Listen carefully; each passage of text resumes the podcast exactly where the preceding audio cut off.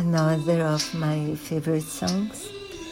And this song talks about something that we, I think all we all of us had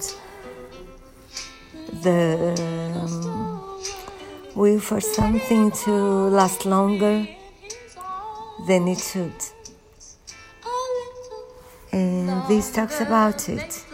She wants the music to play till he asks to stay with her. And she's not sure it will happen. So she's asking, make the music play a little longer. It's sent by Jenny Warwick, it's by Burt Bacharach, and I love it very much. I'll leave you the link.